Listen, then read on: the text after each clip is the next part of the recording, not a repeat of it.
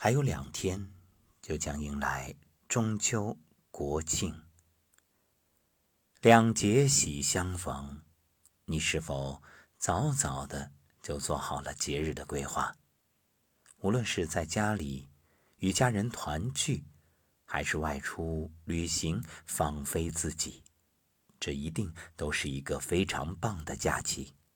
祝你心想事成。我也回到了家里，与妈妈们在一起。今天在天使之家，与妈妈们，还有义工们、伙伴们一起提前庆中秋。因为有几位伙伴是从外地专程赶来，今天还要赶回去，所以我们中午一起。包月饼，聚餐。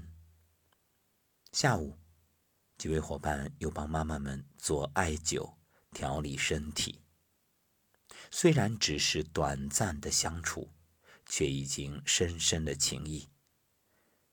临告别，伙伴们与妈妈们深情相拥，彼此眼中都有光芒在闪动。是啊，依依不舍。每一位第一次走进天使之家的伙伴都有这种感觉，不舍离去，期待再来。一位伙伴说：“现在许多年轻人都已经开始相约养老了，因为不太想结婚，觉着一个人自在，但内心呢又有一种对孤独的害怕，对。”牵挂的渴望，所以相约着经常发个信息联系一下。你看，年轻人都想着养老的问题，那老年人就更不必说。在天使之家，妈妈们快乐、喜悦、幸福。而这一次，还特别有一位伙伴，专业的心理咨询师，在这里为妈妈们做了一次。心理疏导，大家坐下来，敞开心扉，自由聊天，不知不觉，内心更加的舒畅。那些若有若无、若隐若现的情绪得以疏解。今天，我也对妈妈们直言相告，说出自己内心的担忧。担忧什么呢？我是这样说的。如果说最初成立天使之家，也就是二零一三年的秋天，有一种顾虑，叫做怕妈妈们不敢笑或者不愿笑。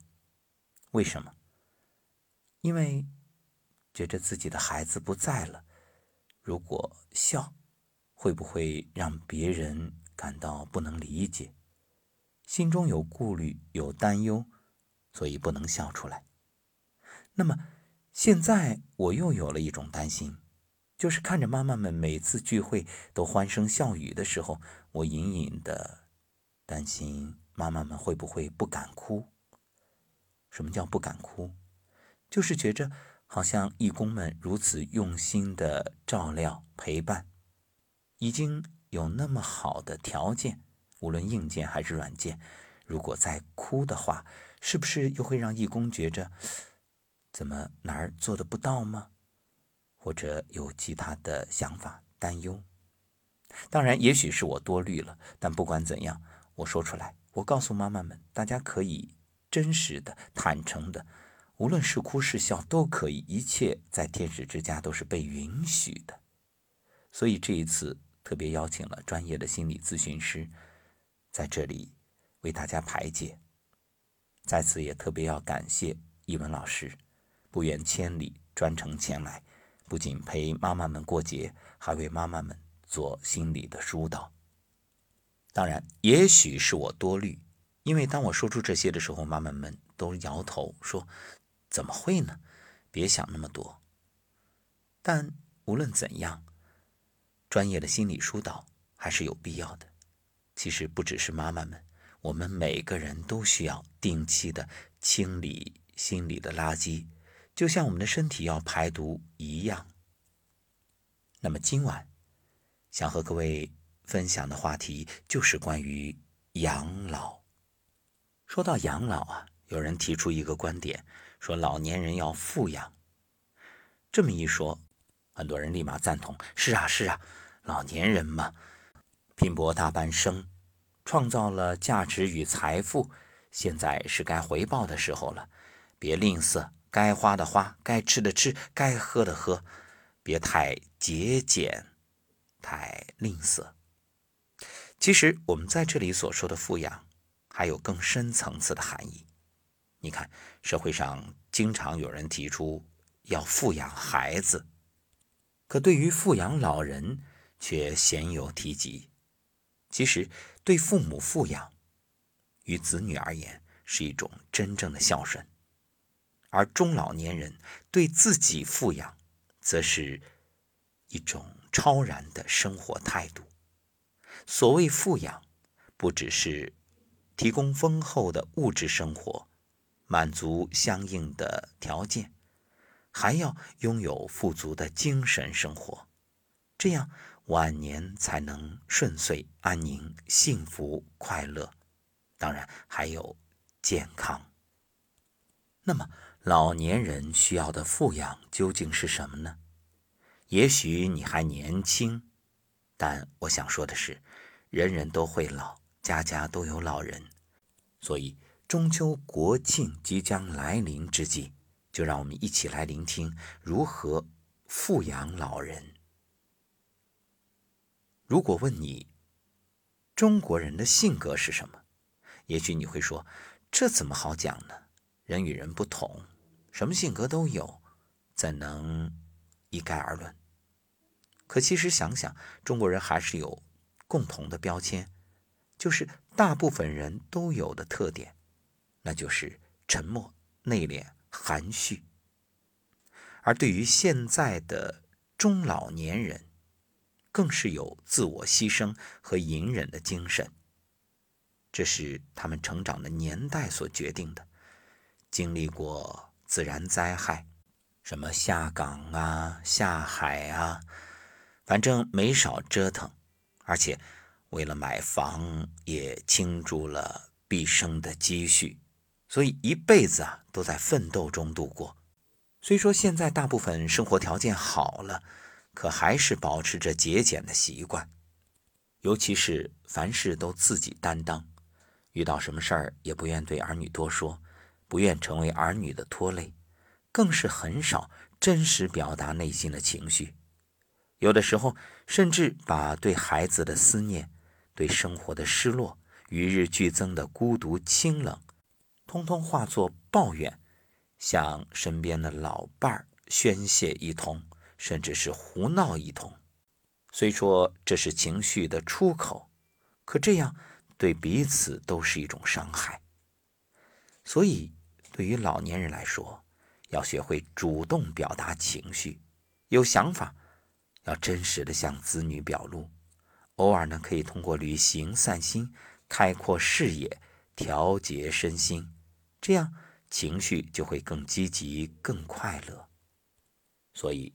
老人富养第一条，主动表达情绪。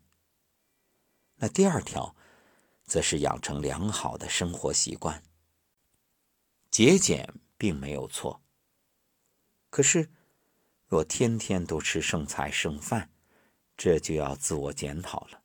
为什么做那么多？为什么总是吃这些？